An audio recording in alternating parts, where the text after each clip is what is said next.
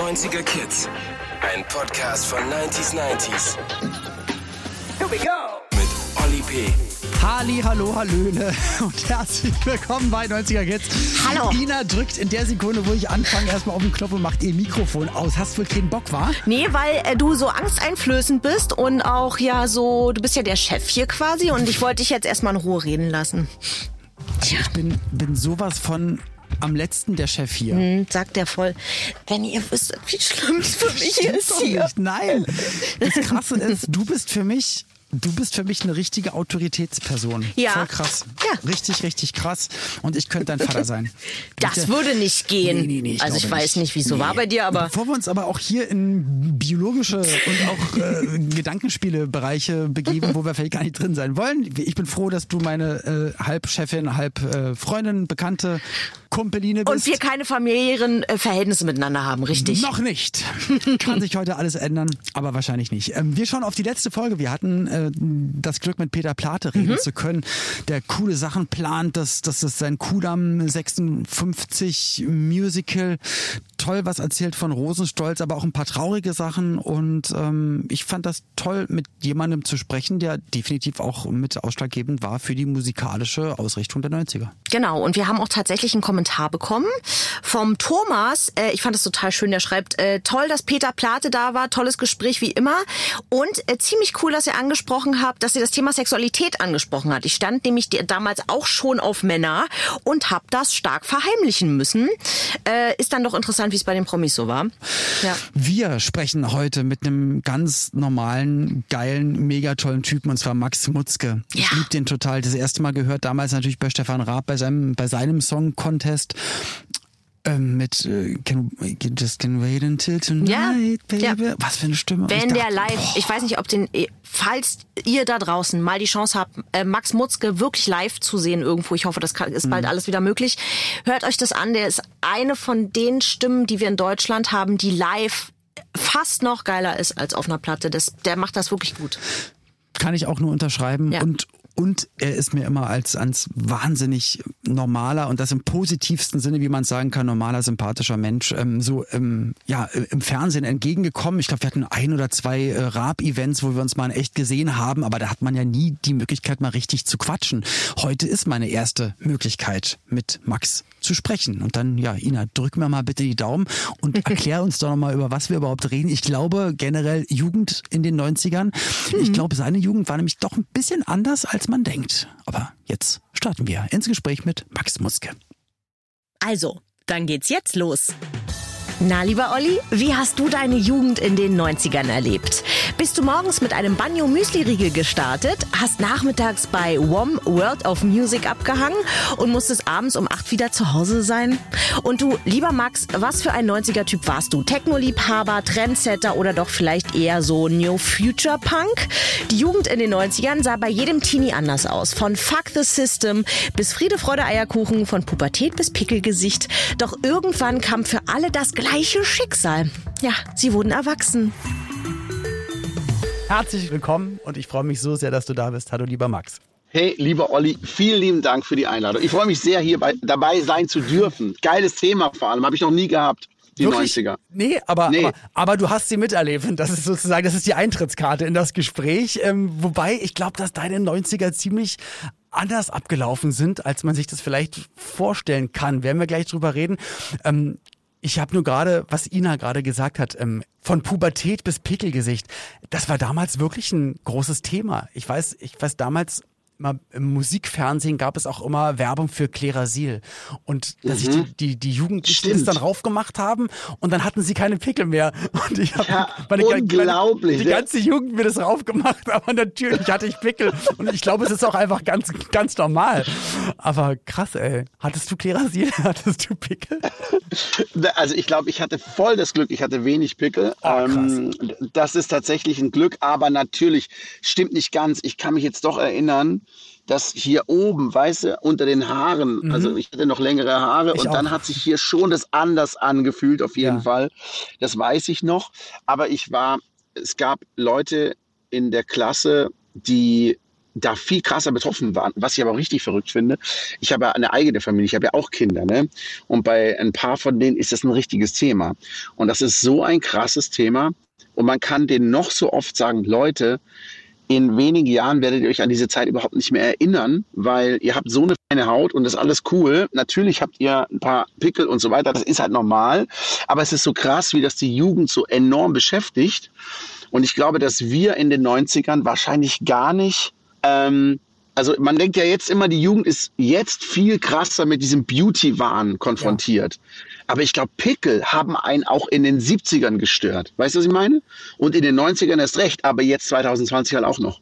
Also ich hatte auch in der Klasse zwei, drei gehabt, die hatten richtig, also richtig doll und viel. Und ähm, Akne, so, richtig, so ganz schwer, ja. Akne mhm. und ich glaube, dann gab es auch damals irgendwelche, ähm, ich glaube auch von Klerasil oder von anderen Firmen, so, so, so ein bisschen Make-up, was das so ein bisschen getönt hat und man hat das aber auch gesehen. Und natürlich gerade, ich meine, und, unter Kindern oder in der Pubertät Jugendlichen, das ist halt auch keine also entweder du bist halt wirklich der super coole, mega Model Sportler-Typ, dann kommst du echt gut, glaube ich, durch diese Phase. Alles andere ist halt eher schwierig. Und wenn du dann noch der Pickle Joe aus der Klasse bist, das ist echt nicht, echt nicht cool. Und ich glaube schon, dass es heutzutage eher ein größeres ähm, Problem ist, weil auf der anderen, also auf, auf der einen Seite denke ich, dass die, dass die Kids oder Jugendlichen heutzutage ähm, mehr wissen, mehr vernetzt sind, äh, sich äh, in vielen Dingen vielleicht auch besser austauschen können, als wir es früher konnten, weil wir hatten nur den Schulhof und die haben halt die Unweiten äh, und Untiefen des ja, ja. Internet so ähm, und und alles ist möglich und jeder kann sich ausleben, wie er möchte, auf der positiven Seite, aber halt auch der Wahn, ähm, dass du mindestens drei, vier Filter über dein Gesicht packen musst, bevor du ein Bild postest. Und wenn du dann noch unreine Haut hast und dann hast du bestimmt auch Angst als als Jugendlicher, wenn du dich dann triffst irgendwie zum Dating und die dann deine Haut sehen. Das ist, du hast vollkommen recht. Also ich find, finde ja, das Wort Selfie beschreibt ja enorm auch seit wenigen, also wirklich seit wenigen Jahren, das ist ja noch nicht so mhm. lange, auch irgendwie unsere Gesellschaft. Ne? Ja. Äh, ich kenne, äh, wenn du dir mal vorstellst, früher hast du, wenn du im Urlaub warst, äh, in den 2000ern noch, wo die Handys noch keine Kameras hatten und vor allem keine Selfie-Funktion. Das Brandenburger Tor fotografiert oder die Landschaft oder man genau zum Beispiel oder man hat seine Familie gebeten gesagt, ey könnt ihr mal ein bisschen vorrücken, ich würde gerne diese Aussicht hier von diesem Wanderparkplatz oder von von mir aus zu Hause oder mit dem Geburtstagsgeschenk oder so. Da musste dann im besten Fall noch eine Person stehen, die man fotografiert hat und irgendwann ist man draufgekommen, dass die schönsten Bilder eigentlich die sind. Man hat sich ja dann irgendwann vielleicht mal eine Digitalkamera geleistet mit einem Teleobjektiv mhm. und dann hat man gemerkt gemerkt, boah geil, umso weiter ich weggehe und näher ranzoome, so ein 200er Teleobjektiv, wo du dann die Leute in diese tiefe, also in diese krasse Unschärfe stellen kannst, ne? Und hast du gemerkt, wow, wenn ich meine Familie, meinen Vater, meine Geschwister, meine Kinder fotografiere mit dem Teleobjektiv und von weitem sie schieße, ohne dass sie es merken, ist es extrem geil. Diese Ausdrücke in den Gesichtern sind so echt und so die Haare und alles gestellt weißt du, und ja, ja, genau. So, ne? So, das waren unsere Dinge. Und dann hast du früher, wenn du Urlaubsfotos gezeigt hast, hast du einfach hast du einfach die Bilder angeschaut und dachtest, mein Gott, ist das schön, mein Gott, ist das schön, bla bla bla. Und jetzt stell dir mal vor, du hättest deiner Oma, die 1990 gestorben ist, die, die Urlaubsbilder von jetzt gezeigt. Warum fotografierst du dein Essen? Warum immer dein Gesicht? Warum immer dein Fresse, deine Fresse? Warum immer dein Fresse?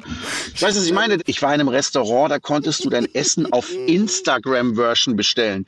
Du hast einfach vier Euro mehr bezahlt und dann war es anders dekoriert, damit du es für Instagram fotografieren konntest.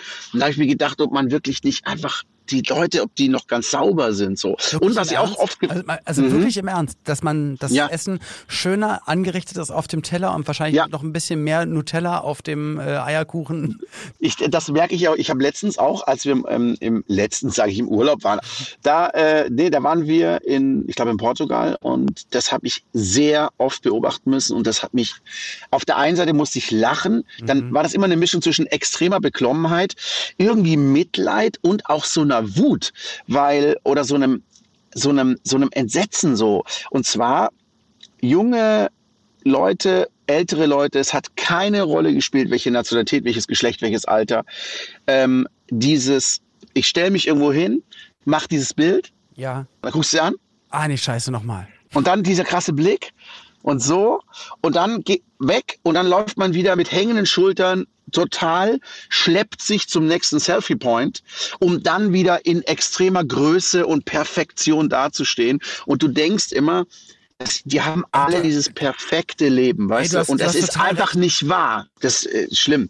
Definitiv. Ähm erzähl uns mal ein bisschen was zu deinen 90ern, weil ich war halt komplett influenced von der Bravo, von Viva, von MTV, von Serien, von Shows. Also, ähm, also so wie sich das rein theoretisch gehört hat in den 90ern. Du bist da aber, du bist ganz gut ohne das alles äh, durchgekommen. Ja. Also wenn man dir damals, glaube ich, erzählt hätte, ja Mensch, und hier Dr. Alban und äh, die Backstreet Boys und das und das und das, das war dir gar nicht so geläufig, ne?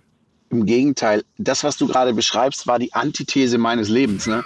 Also das ist, das sieht ja auch am Umfeld. Also ja, ich bin im Schwarzwald geboren und da aufgewachsen in einem ganz kleinen Dorf mit wenigen Einwohnern. Wir hatten ähm, das große Glück, was ja im Schwarzwald jetzt nicht zu selten ist, dass man ein eigenes Haus hat, weil das eben da andere Bedingungen sind. Ist ja in der Eifel und in der sächsischen Schweiz auch nicht anders. Da ja. hast du eher einen Bauernhof. Ja. Wir hatten ein altes großes Pfarrhaus. In diesem Pfarrhaus war ein ganz großer Proberaum im obersten Stock mit Alpensicht und da war immer alle Instrumente aufgebaut, weil mein Vater, neben dem er eben Arzt ist, eigentlich Schlagzeuger ist, mit einer Band zusammen.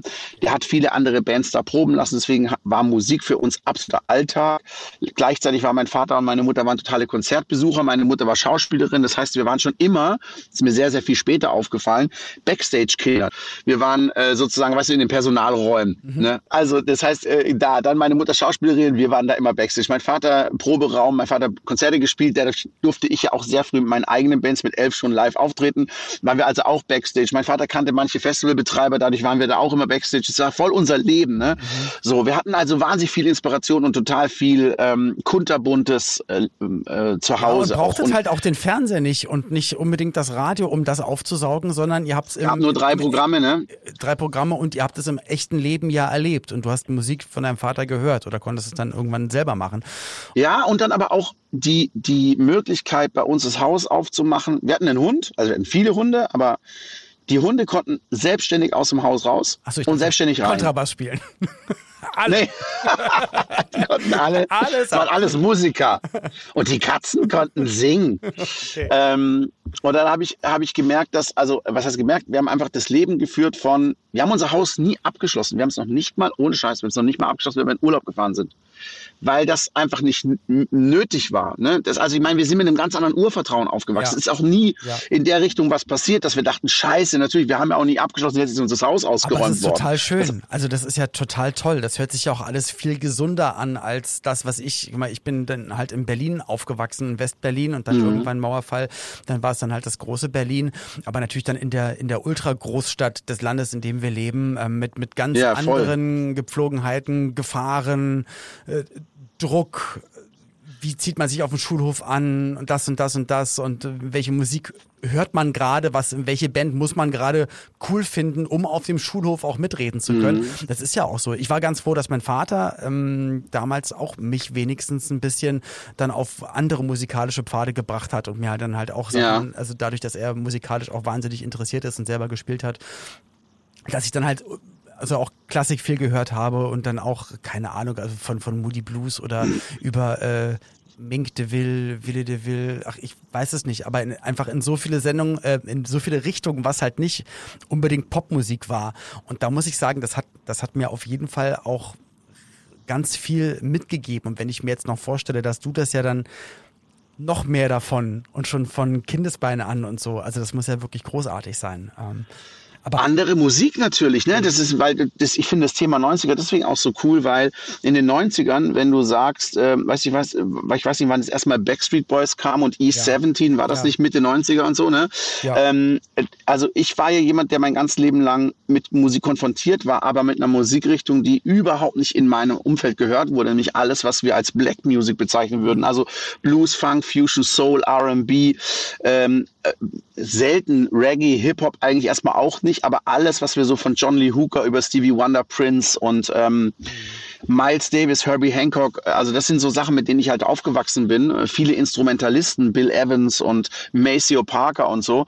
Und ich galt dann, obwohl ich Schlagzeuger war, seit ich sechs bin, Bands hatte, Festivals besuchen durfte. Wir haben da übernachtet im Wohnmobil und so. Wir haben viel Live-Musik gehört, Konzerte besucht und so weiter. Galt ich in der Schule als jemand, der von Musik keine Ahnung hat. Ja, und das, weil ich, ich nie mitreden konnte. Und das ergibt du? ja keinen Sinn, weil du hattest ja ich meine, aber ich, ich finde es auch doof, das dann zu bewerten, weil das hat ja alles seine Berechtigung und deswegen gibt's ja auch einfach wahnsinnig viele musikalische mhm. Genres und, ähm, und du, und zum Glück. Zu dem einen, zum Glück, und wenn zu dem einen Genre dann zehn Leute vor der Bühne tanzen, dann ist es aber für die zehn Leute einfach die schönste Musik, die es gerade gibt und dann soll das auch so sein.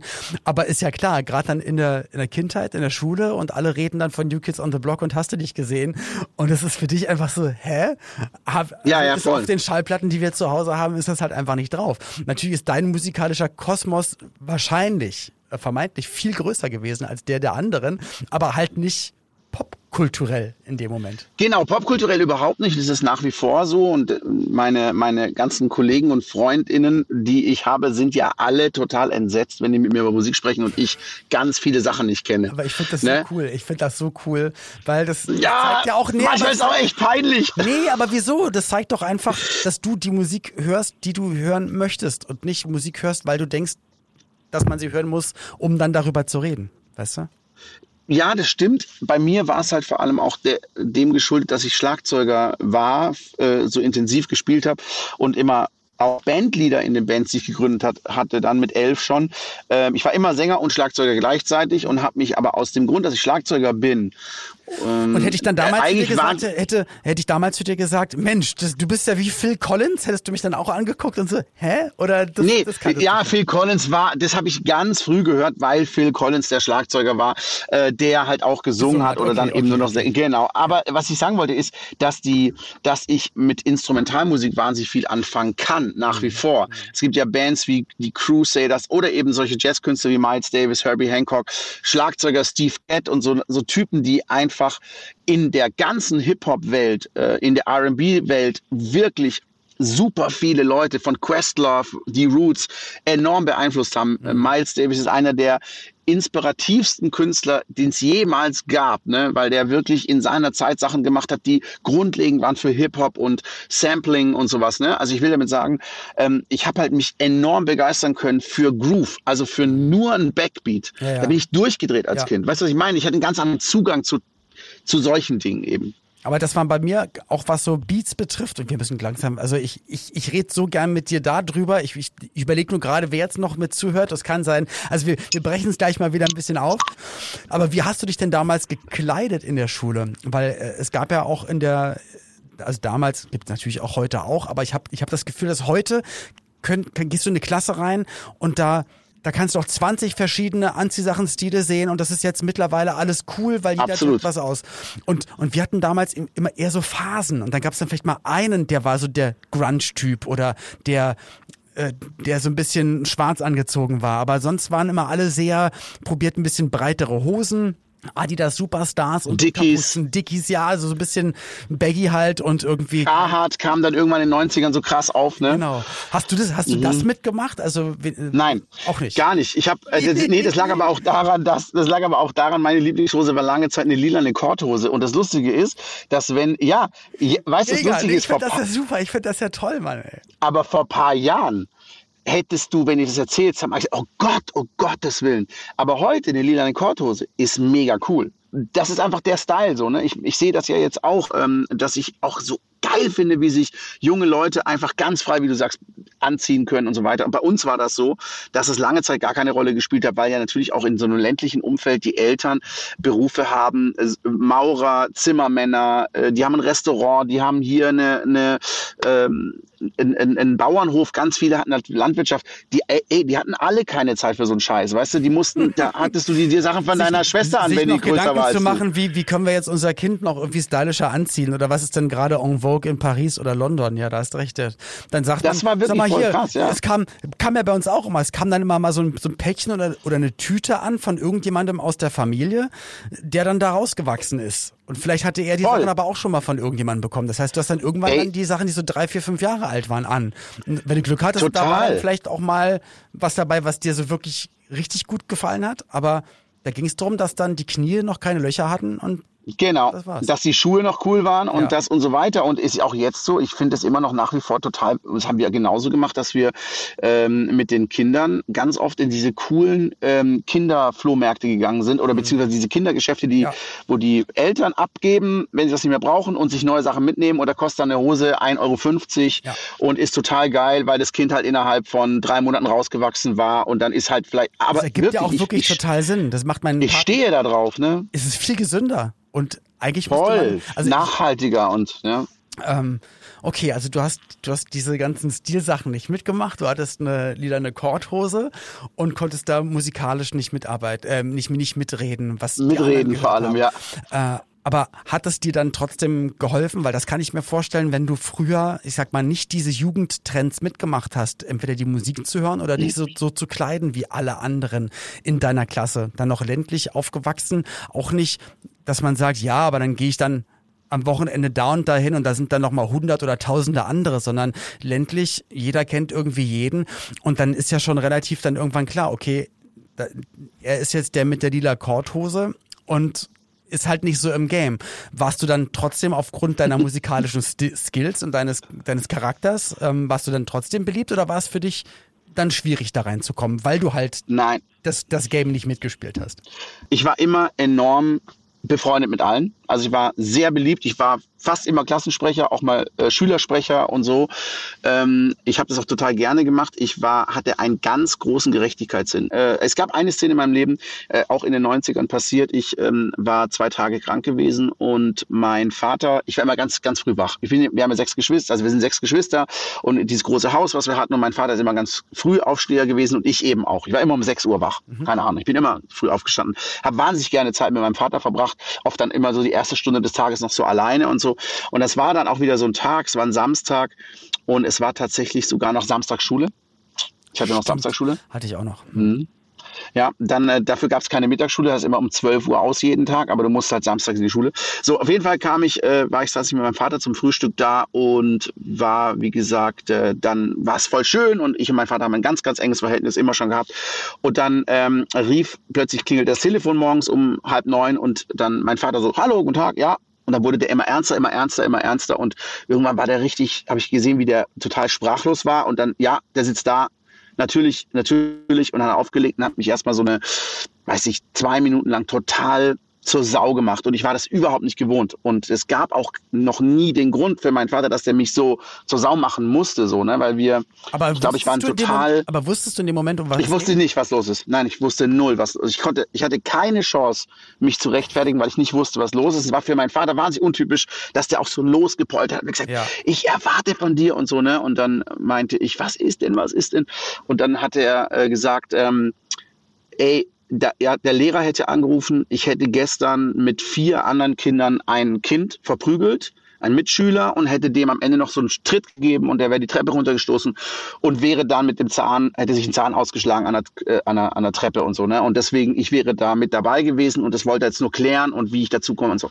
Und und ich sitze so da und meine Augen werden immer größer, meine Tränen laufen, ich kann gar nicht reden, ne, weil, weil es so absurd war auch. Und ich weiß, das ergreift mich immer noch, weil ich diese Ungerechtigkeit so krass fand und für etwas verantwortlich gemacht zu werden, was ich nicht war. Und ich konnte dann nur irgendwann rausbringen, aber ich war doch gar nicht in der Schule gestern. Also ja. Weißt du, was ich meine? Das war so richtig schlimm, so, ne? Der Moment, der war richtig ekelhaft. Und dann hat mein Vater selber gemerkt, wow, krass, stimmt, du warst die letzten zwei Tage krank. Das ist also ein Missverständnis gewesen, du warst nicht dabei, so, ne?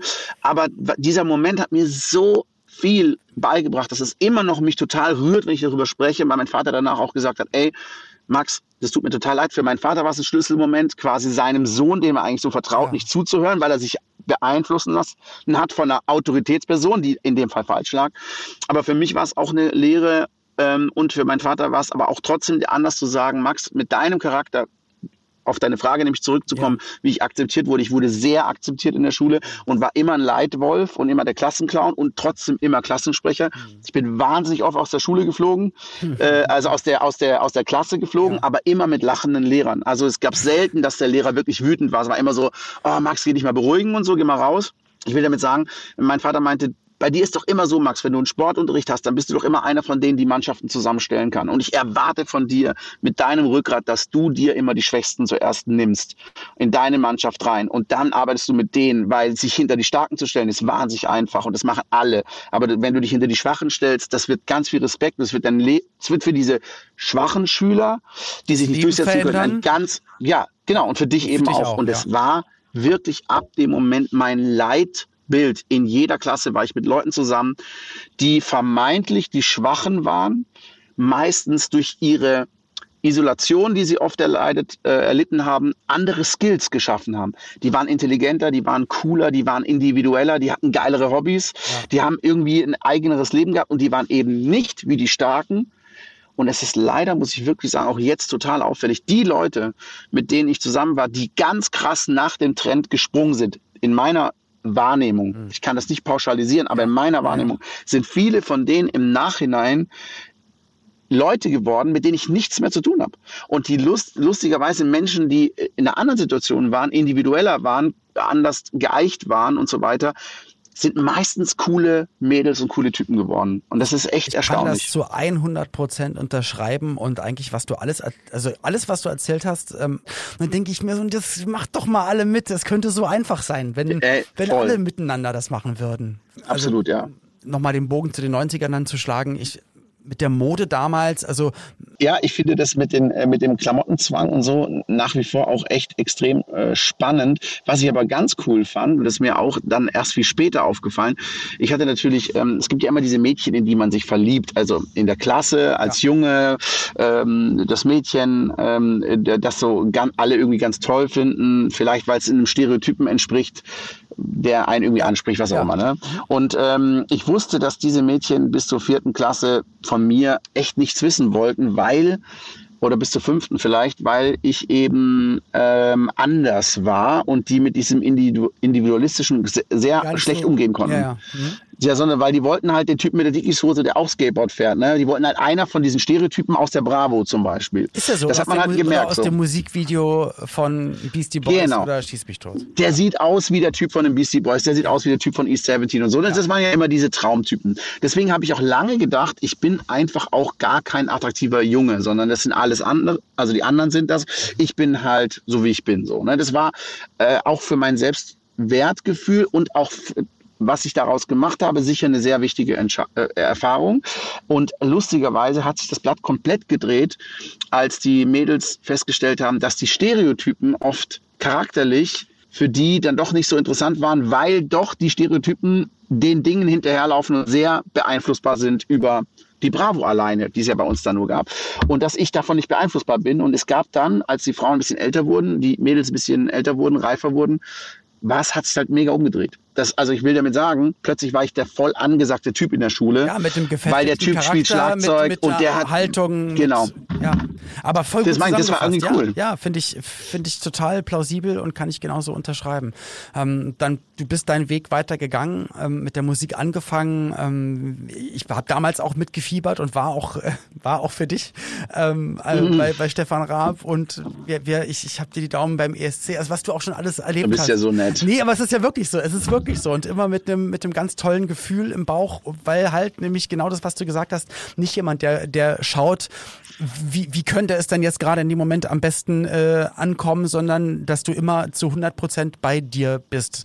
Ähm, ich habe dich Englisch singt kennengelernt. Ähm, ich ich finde es schön, dass du, ähm, dass du auch auf, auf Deutsch deine großartige Stimme präsentierst und äh, jetzt bist du 40. Herzlichen Glückwunsch, Wahnsinn. herzlich willkommen im, äh, im Club der über 40-Jährigen. Ähm, Danke dir. Äh, das hat jetzt mit der, mit der musikalischen Einleitung überhaupt nichts zu tun, das ist mir nur gerade eingefallen. So. Aber ja. vielleicht äh, war das für dich so ein 40 Jahre alten Jubiläumsmoment äh, zu sagen, jetzt, jetzt kommt musikalisch wieder ein neuer Schritt oder ist 40. Geburtstag und, äh, und das neue Album, hat das miteinander gar nichts zu tun? Oder ist das für dich trotzdem wieder irgendein neues Kapitel? Was du aufmachst, mit Wunschlos ja, ich, süchtig. Also du kennst es ja selbst, ne? Also du bist ja auch Künstler und du versuchst ja immer wieder neue Dinge zu machen, ob das ein Podcast ist, ob du irgendwelche Projekte startest, ja. ob du Benefits-Geschichten ja. machst, es ist immer ja. ein neues Kapitel. Aber eigentlich ist es immer eine Momentaufnahme von dem, was man gerade eben schafft und was man darstellen will und so. Aber das hatte mit dem 40. Geburtstag nichts zu tun. Ich bin ganz froh, dass der natürliche Rhythmus, wie ich Alben rausbringe, äh, tatsächlich in den Moment gefallen ist, wo die Pandemie begonnen hat. Das heißt, ich war, ich hatte meine letzte Tour längst nicht durchgespielt, aber wir hatten einen großen Teil schon gespielt. Ich bin mit ja. dem Colors-Album wirklich zwei Jahre unterwegs gewesen. Ich war gerade mit einem großen WDR Funkhaus-Orchester auf Tour, wo wir mit wirklich 100 Leuten auf Tour waren, 80 Leute auf der Bühne und 20-köpfiges Team noch dazu und mitten in Hamburg Gleishalle wie, letztes Konzert und dann nichts mehr und dann die Musiker nie wieder gesehen und so. Also wirklich krass. Ja. Aber ich hätte auch wirklich jetzt mit einem Album, wäre ich auch rausgekommen dieses Jahr. Ähm, dieses Album ist deutschsprachig ich habe ja nach Can't Wait Until Tonight, der ja. Song, den ich beim Grand Prix gesungen habe 2004, ja. ähm, habe ich ja gleich Schwarz, Schwarz auf Weiß, Weiß rausgebracht. Ähm, also ich habe immer Deutsch, Englisch, Deutsch, Englisch gesungen. Auch alle Alben waren so. Das ist aber jetzt wirklich das erste Album nur auf Deutsch und das liegt auch ein bisschen daran, dass ich zu jedem vorangegangenen Album immer einen ganz groß, den groß größtmöglichen Kontrast bilden will. Dass die Leute nicht sagen, ah ja, kommt äh, wieder jetzt das und das. Das ist jetzt wieder, das Max Mutzke mhm. kenne ich ja so. Weißt du, das gibt ja viele Künstler, die sich auch immer wieder neu entdecken, aber die doch durchaus eine ganz klare Linie fahren. Clüso ja. zum Beispiel, ja. Herbert Grönemeyer, Udo Lindenberg. Ne? Das sind ja Künstler, wo du denkst, ah, ich vercheck, was der macht, auch wenn der sich immer wieder neu erfindet, ist es trotzdem oder wo, dass, dass ich die, die, die Musik jetzt, dann ist jetzt die Snare so und so und es ist jetzt nicht mehr ähm, das, das Live-Schlagzeug, sondern ein bisschen programmiert. Genau, das 808-Sound und ja, ja, genau. genau. Aber eigentlich Zum Beispiel. Äh, ist, ist es immer doch noch die Linie so. Ja. Was und ja auch nicht so schön ist. Es gibt ja dann auch Fans, die sagen, ich will mein, äh, mein, mein Star immer genau so hören. So wirklich unbedingt. Und ich glaube auch, dass zum Beispiel Künstler wie Clouseau auch deswegen so eine riesengroße Live-Community haben. Nicht, weil er nur ein toller Typ ist und ein intelligenter Kerl und weil er auch äh, einfach wahnsinnig gute Musik macht und extreme Texte schreibt.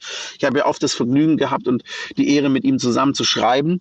Ähm, aber äh, der hat halt einfach so eine klare Linie, dass die Leute sich dran festhalten können und wer dran hängen bleibt, der zieht Clouseau mit. Bei mir ist es anders. Ich zahle auch einen Preis dafür, dass ich meinen Musikstil jedes Mal wirklich grundlegend auch nochmal verändere und so. Auch in der, wie gesagt, auch unter anderem in der Sprache, äh, unter anderem in der Sprache. Das heißt, ich entdecke immer wieder neue oder mich entdecken immer wieder neue Leute, weil ich plötzlich die Musik mache, die denen gefällt. Ich verliere auch immer wieder wahrscheinlich Leute, okay. die sagen, oh, war mir das Jazz-Album sehr viel besser gef äh, gefallen als jetzt dieses R&B-Album zum Beispiel. Ne? Kann ja, ja sein. Ja. Aber es ist mein künstlerischer Anspruch. Es geht einfach nicht anders. Es ist wie die Kulinarik. Ich kann nicht jeden Tag, auch wenn es mein Lieblingsessen ist, eine Pizza essen. Es geht nicht. Ich muss thailändisch, hawaiianisch, deutsch, ich muss äh, italienisch essen können. Ja. Es spielt gar keine Rolle. Ich brauche die Abwechslung. So ist bei Musik auch. Aber was ich jetzt in der Situation extrem motivierend fand und auch inspirierend war tatsächlich die Pandemie. Ähm, es gab so eine Umfrage von Universal, das Label, bei dem ich, mit dem ich zusammenarbeite, ähm, was die Leute so in mir sehen. Das machen die immer. Ne? Bei ja. Künstlern, wo die so Prio-Projekte sehen wollen, die wissen, was denken denn die Menschen in Deutschland über, über den, mhm. über die Künstlerin. Ne? Und äh, so wurde eine Umfrage bei mir auch gemacht und dann so zusammengefasst und was der Kontext war. Und das hat mich sehr glücklich gemacht ist, dass die Leute mir total glauben. Also, dass wenn ich etwas singe und sage, dass sie glauben, das wäre jetzt das auch meine Aussage. So. Hättest du mich jetzt gefragt, hätte ich gesagt, ähm, zu 100 Prozent authentisch, egal was er macht, auch wenn es jedes Mal halt was anderes ist, weiß ich, du bist in dem Moment lebst du zu 100 Prozent den Jazz-Moment oder den R&B-Moment oder den Moment. Und das zeigt ja auch, dass das Schöne ist, dass es halt dann definitiv nicht nur diese eine Schublade geben braucht. Ja, genau, absolut. Absolut. Und ich finde froh, dass du das so sagst auch. Ich, ich meine, das ist ja auch, du hattest es vorher selber gesagt, es ist immer blöd, über sich selbst zu sprechen. Ich kann auch nur sagen, was, was ich gehört habe ja, in, diesen, in diesen Gesprächen, in dieser Umfrage. Und da haben die Leute gesagt, ey, es wäre doch total schön, wenn du nur Deutsch schreibst, weil die Leute würden extrem gerne zuhören, wenn du was sagst. Und dachte ich, ja, weißt du was, eigentlich ist jetzt gerade nicht die Zeit, um ein Gefühl in eine groovy, fancy R&B-Nummer zu packen, ja. sondern eigentlich muss es ganz woanders hingehen. Es muss so sein, dass die Leute sich total getouched fühlen und dass sie wirklich spüren, was ich meine. Und dieses Album ist in der Pandemie enorm dadurch gewachsen, dass es eben so viele Dynamiken in der Gesellschaft auch gerade gibt, denen wir noch nie unterworfen waren, ja. ähm, äh, die Spaltungen und Irritationen und Haltlosigkeit, Perspektivlosigkeit und so weiter. Das waren wirklich ganz wahnsinnige Inspirationen für mich und mein Album und die Texte und die Inhalte. Und ich habe eine klare Wertehaltung auf dem Album und ein klares Verständnis. Und trotzdem habe ich gemerkt, dass es mir in der Pandemie wahnsinnig gut geht, weil ich mein soziales Umfeld das Leben im Schwarzwald, wo ich nie weggezogen bin, die Liebe, die ich zu einer Frau habe, meine Kinder, mein alles, was dazugehört, das ist alles so, es hat sich alles so gelohnt, das Leben so zu leben, weil ich jetzt in der Pandemie gemerkt habe, ich war einer der Menschen, die den Lockdown mit den Kindern, das Homeschooling mit den Kindern von Herzen genossen habe und genießen durfte, mhm. mit dem Wissen, dass es viele Menschen gibt, nämlich die Mehrzahl der Menschen, die es gerade äh, existenziell so schlimmstens bedroht, das lag einem immer noch auf, den, auf, den, auf der Schulter, auf den, in der Seele. Ja. Aber selber zu merken, aber ich persönlich, mir geht es so gut und dafür muss man dankbar sein. Das ist auch der Grund, warum ich wunschlos süchtig äh, das Album so nenne, weil es mir, und ich will damit sagen, ist es doch an mir gelegen, wie ich das werte, was ich erlebe ja. und nicht den Stress rauspoliere, sondern eigentlich den aber, Kosmos, in dem ich aber mich bewege. Aber genau so ist es für mich. Ich bin ganz glücklich, dass ich Sachen arbeiten darf, die ich für mich, ähm, also ja, es ist Arbeit, ja, es äh, braucht viel Zeit und es ist bestimmt auch mal ähm, anstrengend, körperlich oder auch geistig ähm, auf eine bestimmte Art und Weise anstrengend, aber trotzdem würde ich es nie Arbeit nennen, weil mir alles so viel Spaß gibt und so viel Spaß macht und dadurch sogar eher mir viel mehr Positives schenkt. Und wenn ich meiner Mutter dann immer erzähle, mhm. dann mache ich das, das und das und das und das und nächste Woche ist das und das dran, dann immer so, boah, das ist so viel, pass doch auf dich auf. Und ich sage, nein, sie ist doch anders, das ist voll cool. Ich freue mich ja, voll, voll, auf die nächste Woche. Und da muss ich, ich soll dich auch ganz lieb grüßen, da hat sie direkt gesagt, nämlich, und das nochmal vielleicht jetzt als, als Abschluss vom Gespräch, ähm, mich auch meine Mutter, als ich ihr erzählt habe, mit wem ich heute spreche, hat sie gesagt, ach, der Max, Max Mutzke, das ist so ein toller Typ und der singt so toll und das ist so schön, egal wann ich ihn sehe, ob er im Interview ist oder ob er singt, das sehe ich, ich, ich sehe ihn immer so gerne und das ist ein Mensch, wo ich direkt ein Gefühl habe, das ist ein guter Mensch und das wollte ich dir einfach oh sagen. Oh Gott, ist das nett, oh mein Gott. Das ist ja süß, jetzt haben wir uns ja. voll mit Komplimenten. Ja, aber ist und doch so, muss doch mal sein. In, aber äh, das ist lustig, dass man das ja, aber dass man das auch so spürt. Ich habe gestern, als ich äh, im Auto saß und dir dann eine Nachricht geschrieben habe, ne, dass ich nach Köln ja, komme, ja, genau. ich dachte, du lebst noch in Köln und ja. ich dann quasi mit dir dann äh, das äh, vielleicht auch physisch machen kann. Digital, ja da hattest du dir eine Sprachnachricht geschickt, und habe ich zu meiner Freundin gesagt, mein Gott, ey, der ist ja unfassbar nett. Und du hattest irgendwie nur 20, 30 Sekunden Sprachnachricht geschickt. Und es ist so lustig, dass sich sowas überträgt. Allein durch den Singsang, durch die Melodie, durch die Wortwahl, durch das, dass man merkt, der meint das ganz, ich finde das echt total schön zu sehen. Ich war recht überrascht und deswegen hat es mich nicht gewundert, dass die Leute heute alle gesagt haben, ey, der Olli, der Olli, der Olli. Voll cool. Aber also mir geht's genauso. Kommunikation ist alles. Bitte schreibt euch das mal hinter die Löffel. Und es lohnt sich, daran zu arbeiten. Und es lohnt sich, äh, ans Gute zu glauben und äh, dürfen die Hoffnung nicht aufgeben. Vielen, vielen Dank für deine Zeit und bitte checkt bitte das Album. Wunschlos süchtig ist äh, seit dem 21 fünften draußen und ähm, sein 40. Geburtstag hatte nichts damit zu tun. so. Lieber Max, es hat mich total gefreut und ähm, das war unser erstes richtiges Gespräch und es hat sich nicht so angefühlt, als ob wir uns nicht kannten und ähm, ja, auf bald. Und alle Infos auch zu ihm natürlich ähm, findet ihr dann äh, in den Show Notes oder guckt doch euch gerne auch immer seinen Instagram-Account an. Auch da ähm, erfahrt ihr alles, was gerade in seinem Leben und auch musikalisch los ist. Das war diese Woche Max Mutzke. Vielen Dank. Danke dir, Olli. Vielen, vielen Dank. Ja, liebe Ina, das war der Max und äh, wer hätte das gedacht? Ein unfassbar sympathischer, toller Typ. Ja. Kann man nicht anders sagen. Nö. War wirklich total schön. Und ähm, ich werde auch mal in, weil ich habe natürlich nicht all seine Alben gehört, aber das, was er erzählt hat, dass er dann immer guckt, dass das Album danach ganz anders ist als das Album davor, das will ich mir jetzt mal reinziehen. Das Schöne mhm. ist, da habe ich jetzt, äh, ja, habe ich jetzt ein großes Werk, durch das ich mich mal durchhören kann. Genau. Super, super cool. Wir hoffen natürlich, dass euch das auch gefallen hat. Mm, Feedback könnt ihr uns sehr, sehr gerne schreiben. Ihr könnt natürlich auch gerne unserem äh, Act der Woche immer folgen, weil die meisten sind ja auch bei Instagram und äh, zeigen da auch das, was sie aktuell machen. Und in der nächsten Folge, liebe Ina, gibt es die Möglichkeit für dich. was sag, sehr betone, wahrscheinlich die ist. Die Möglichkeit auf, ähm, ja, auf eine Revanche, auf eine Rache. Ja. Das letzte Mal hatten wir eine Sonderfolge und haben Jeopardy gegeneinander gespielt. Mhm. Das Ergebnis haben die damals, glaube ich, auch in die Meisterschale, in die mhm, DFB-Meisterschale, mhm. ja, ja, wo ja. eigentlich immer die Bayern stehen, aber mhm. da steht jetzt einmal Olli, weil das war ein mhm. erdrutschartiger Sieg.